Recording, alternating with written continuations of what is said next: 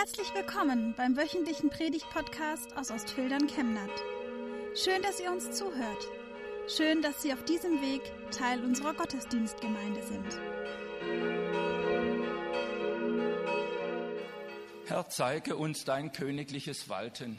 Bring Angst und Zweifel selbst zur Ruhe. Du wirst allein ganz recht behalten. Herr, mach uns still und rede du. Amen. Liebe Gemeinde, hören Sie noch gut. Nicht nur mit den Ohren, sondern auch mit dem Herzen.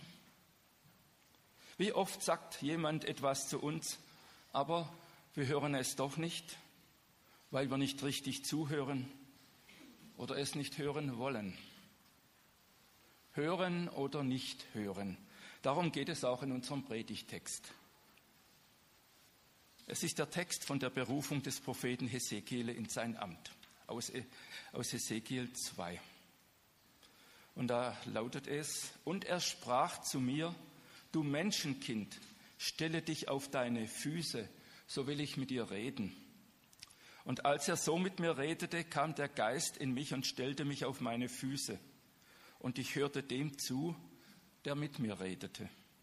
Und er sprach zu mir, Du Menschenkind, ich sende dich zu den abtrünnigen Israeliten und zu den Völkern, die von mir abtrünnig geworden sind.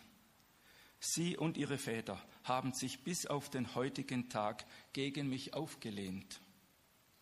Und die Kinder, zu denen ich dich sende, haben harte Köpfe und verstockte Herzen. Zu denen sollst du sagen, so spricht Gott der Herr. Sie gehorchen oder lassen es denn sie sind ein Haus des Widerspruchs. Dennoch sollen sie wissen, dass ein Prophet unter ihnen gewesen ist. Und du Menschenkind sollst dich vor ihnen nicht fürchten, noch vor ihren Worten fürchten, sondern du sollst meine Worte sagen. Sie gehorchen oder lassen es, denn sie sind ein Haus des Widerspruchs. Aber du Menschenkind, höre, was ich dir sage, und widersprich nicht wie das Haus des Widerspruchs. Tu deinen Mund auf und iss, was ich dir geben werde. Und ich sah, und siehe, da war eine Hand gegen mich ausgestreckt, die hielt eine Schriftrolle. Die bereitet sie vor mir aus, und sie war außen und innen beschrieben, und darin standen geschrieben Klage, Ach und Weh. Und er sprach zu mir, du Menschenkind, iss, was du vor dir hast. Iss die Schriftrolle und geh hin und rede zum Hause Israel. Da tat ich meinen Mund auf und er gab mir die Rolle zu essen und sprach zu mir, du Menschenkind, gib deinem Bauch zu essen und fülle dein Inneres mit dieser Schriftrolle, die ich dir gebe. Da aß ich sie und sie war in meinem Mund so süß wie Honig. Liebe Gemeinde, alles beginnt mit dem Hören. Gott hat uns Sinne gegeben. Wir können hören, sehen, tasten, riechen und schmecken. Das Hören kommt als erster Sinn schon im Embryo in das menschliche Leben. Hören. Diese Sinneswahrnehmung hat zentrales Gewicht auch im Glauben an Gott. Die Aufforderung zum Hören auf Gottes Worte durchzieht die ganze Bibel. Das Schma Israel, höre Israel, ist das Grundbekenntnis des Judentums. Und der Glaube kommt aus dem Hören, heißt es in Römer 10, Vers 17.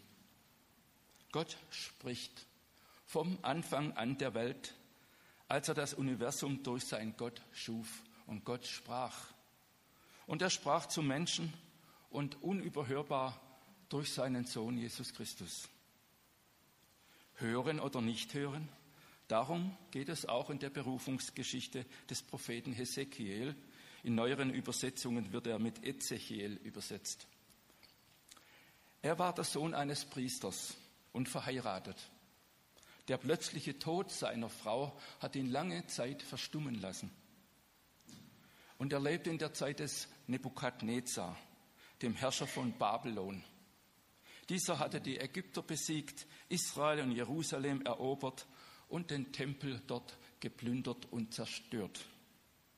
Hesekiel gehörte zu denen, die Nebukadnezar dann 597 vor Christus nach Babylon verschleppte, wie so viele aus seinem Volk. An einem Kanal am Euphrat, in einer zerfallenen Stadt, lebten sie und sehnten sich zurück in die Heimat und trauerten.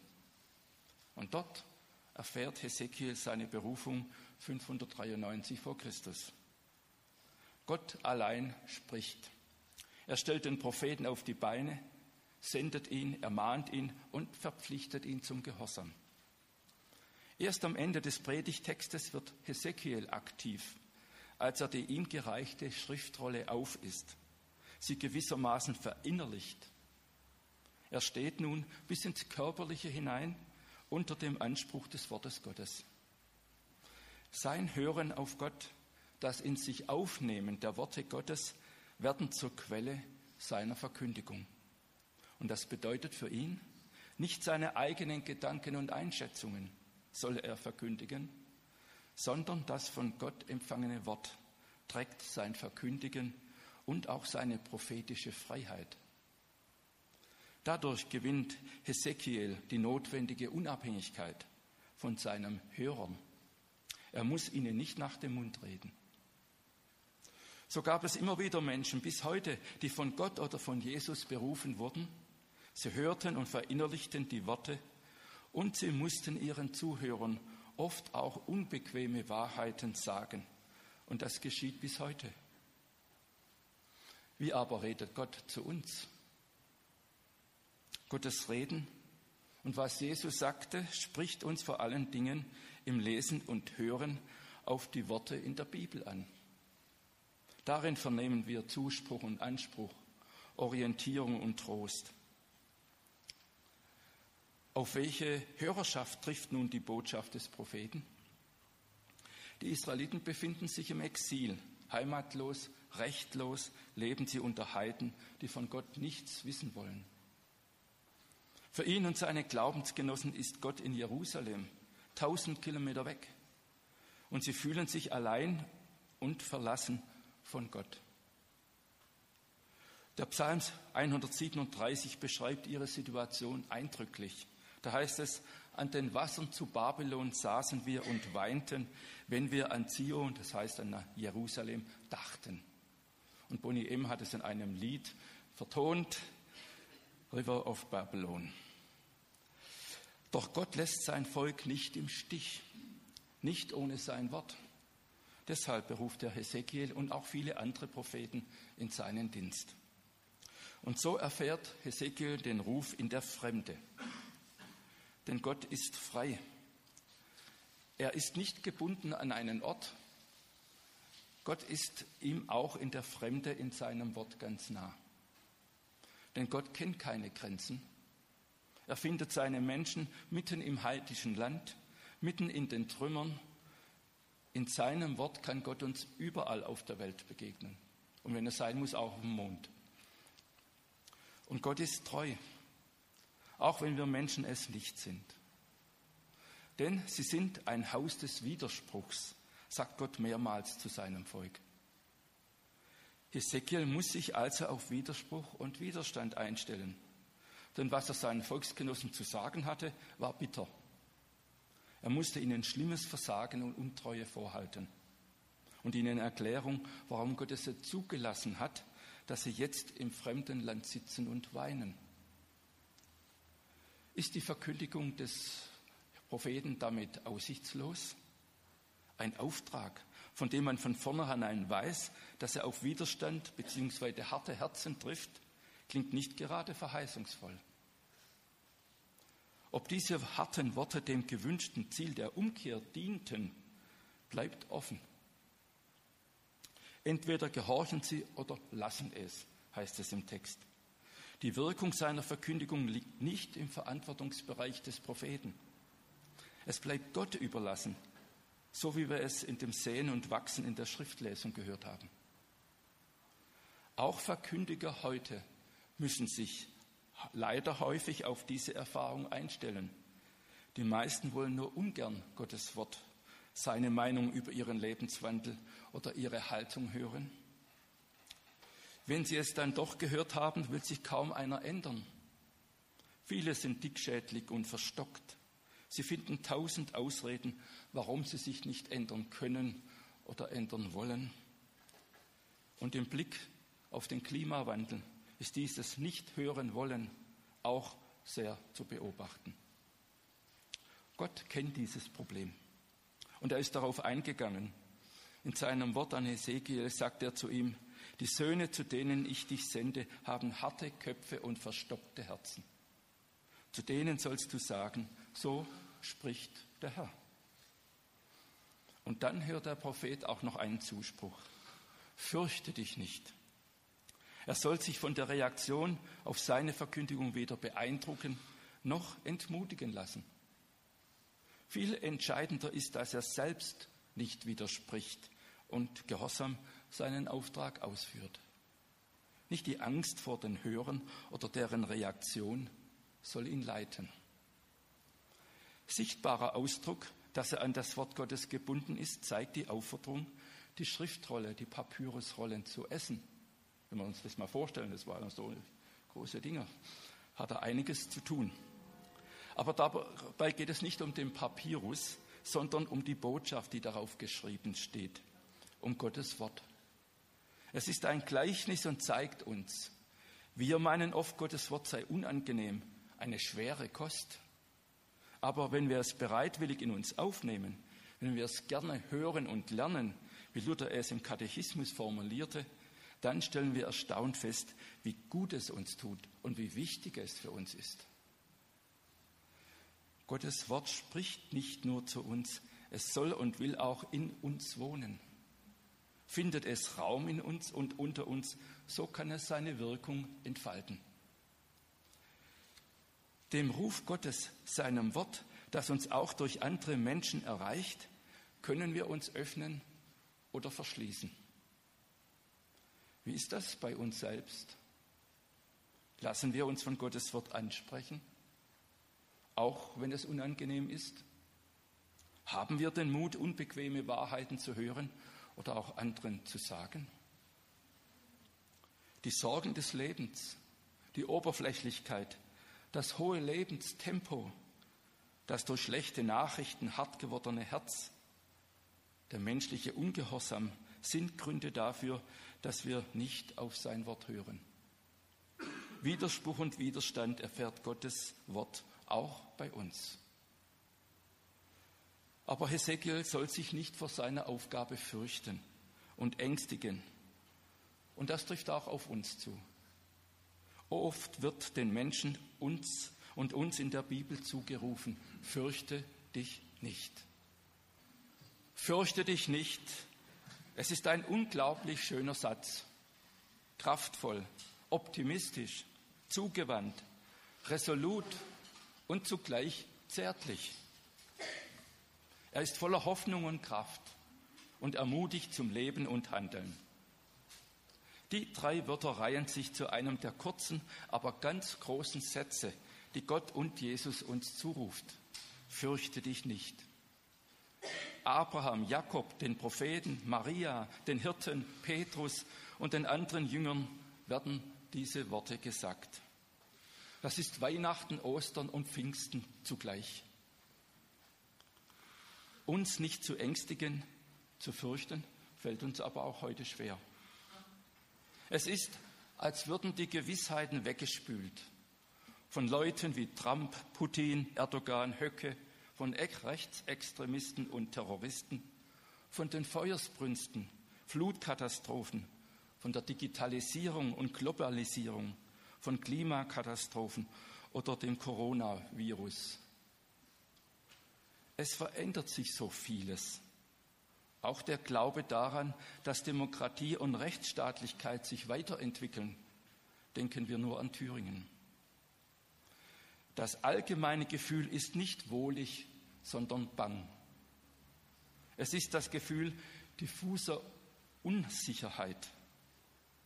So sagt es der Redakteur der Süddeutschen Zeitung, Heribert Brandl, auf dem Kirchentag in Dortmund und fährt fort. Wir fühlen uns bedroht von gemeiner Rede und gemeiner Tat, von der Lust an politischer Grobheit, von Pflegelei und Unverschämtheit, von Hassbotschaften, von einer rabiaten Missachtung des Respekts, der Achtung und Würde, die jedem Menschen zustehen, bedroht von einer aufreizenden Verachtung von Fakten und Wahrheit. Herrn Trump hat man 15.000 Lügen schon nachgewiesen. In diesen Zeiten haben wir die Wahl, wir können den Glauben aufgeben oder ins Private, in Zynismus oder den Konsum flüchten und uns ablenken. Wir haben die Wahl. Wir können die Ohren zuhalten, damit wir nichts hören vom Klimawandel und all den schlimmen Dingen und seinen Folgen. Wir können den Kopf hängen lassen und resignieren. Aber Gott und Jesus sagen zu uns, fürchte dich nicht. In einer Gemeinde hier in der Nähe wird die Fastenaktion unter dem Motto durchgeführt, Zuversicht, sieben Wochen ohne Pessimismus. Finde ich ein schönes Gedanke, sieben Wochen ohne Pessimismus. Und es gibt doch so viele Beispiele von Menschen, die glauben und handeln, die sich einsetzen und nicht fürchten. Das ehrenamtliche Engagement in Deutschland war noch nie so ausgeprägt wie heute. Davon wird aber viel zu wenig berichtet. Wir nehmen es viel zu wenig zur Kenntnis. Und da war mal ein Mädchen, die war 15, klein, blass. Sie traute sich nicht unter Leute, hatte Panikattacken, konnte nur schwer Blickkontakt halten. Wenn jemand sie anschaute, schaute sie weg. Unsere Tochter verschwindet in einer Art Dunkelheit, schrieb ihre Mutter verzweifelt ins Tagebuch. Als sie elf war, sie wollte nicht essen, das Mädchen nahm über zehn Kilo ab. Die Psychologen hatten einen Namen dafür. Essstörung, Angststörung, Autismus. Das Mädchen schaute Filme über Klimazerstörung und dachte, ihr klaut uns unsere Zukunft. Eines Tages brannte etwas in ihr. Sie ging nicht zur Schule, sie ging auf den großen Platz vor dem Königspalast in Stockholm. Sie hatte ein selbstgemaltes Schild dabei, auf dem stand Schulstreik fürs Klima. Sie setzte sich einfach nur hin. Und die Menschen wurden neugierig. Sie fragten das Mädchen, warum, und sie antwortete, für unsere Zukunft. Das Mädchen heißt Greta, Sie haben es sicher schon lange entdeckt. Und sie gewann Anhänger Ihre Kritiker sagten, die sollen doch in die Schule gehen. Die sollen das den Experten überlassen. Die sind noch viel zu jung dafür. Was für eine Überheblichkeit. Nun, die Anhänger wurden immer mehr und die Hoffnung machte sich breit. Der Geist weht eben, wo er will. Ist das nicht ein Hoffnungszeichen, dass sich so viele junge Menschen für die Bewahrung der Schöpfung einsetzen? Ja, die Furcht, die Angst gehört zum Leben. Es gibt die Angst, jemanden zu verlieren. Es gibt die Angst, sich selbst, die Kontrolle, die Hoffnung zu verlieren. Angst, Furcht gehört zum Leben, auch wenn das nicht so schön ist. Sie kann sogar lebenswichtig sein.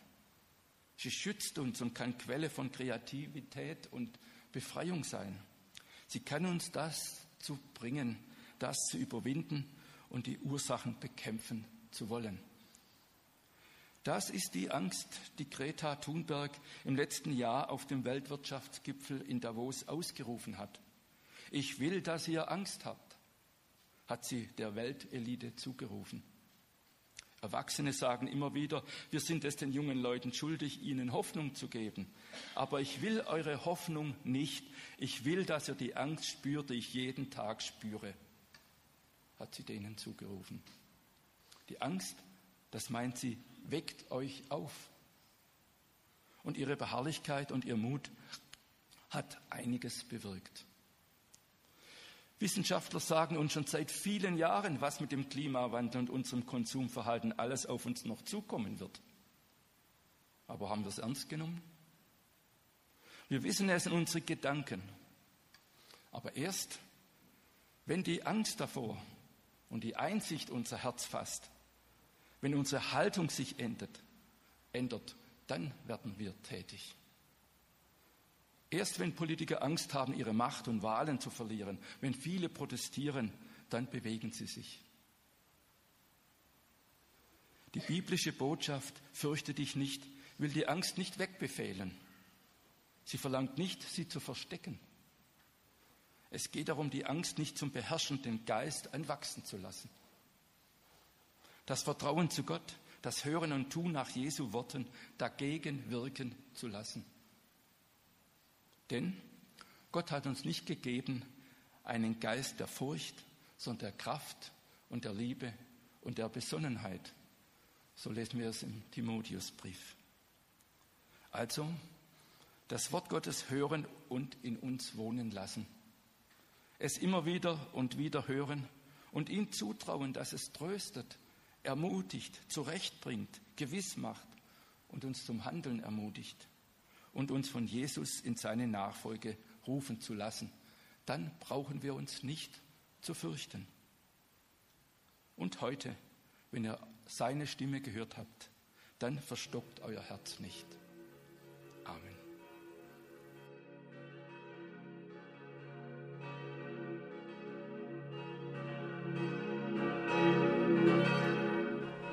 Wir wünschen eine gute und gesegnete Woche und hoffen, dass Sie nächste Woche wieder dabei sind oder wir dich beim nächsten Mal im Gottesdienst vor Ort sehen. Weitere Infos zur predigenden Person und zu den Angeboten unserer Kirchengemeinde findet man auf unserer Homepage chemnat-evangelisch.de.